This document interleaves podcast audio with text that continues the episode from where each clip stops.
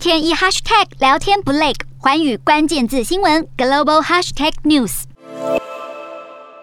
马来西亚受到国内物价飞涨的影响，已经为石油与必需食品提供高额津贴，但是却也加重了国库的压力。为了要扩大政府收入来源，首相伊斯迈沙比利表示有意重新实施征收消费税。而面对党内的选举催促声浪，他认为此时不适合急着举办。全国大选。好，进一步来看到这个首相伊斯迈沙比利透露，自从马来西亚取消消费税以来，国家每年蒸发了大约一千三百亿台币的收入。为了消除民众对于消费税的负面观感，他也表示会制定出透明的税收制度，并确保消费税不会对人民造成负担。